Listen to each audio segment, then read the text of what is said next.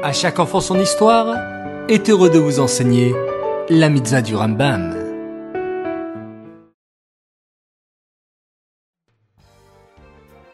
Bonjour les enfants, Bokertov, content de vous retrouver, j'espère que vous êtes en pleine forme.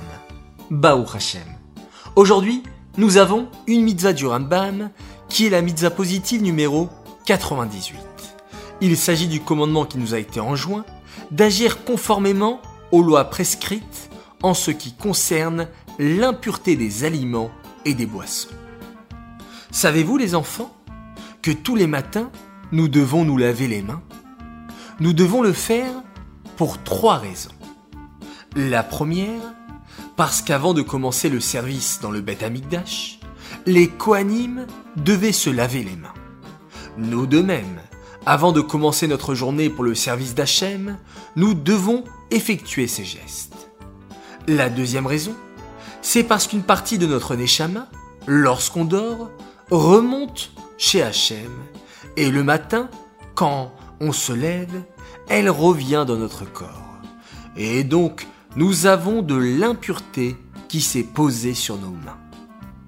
Afin d'enlever cette impureté, nous devons les laver. Enfin, troisième raison. Lorsque nous dormons, nous touchons des parties couvertes qui deviennent impures. C'est pourquoi nous nous lavons les mains.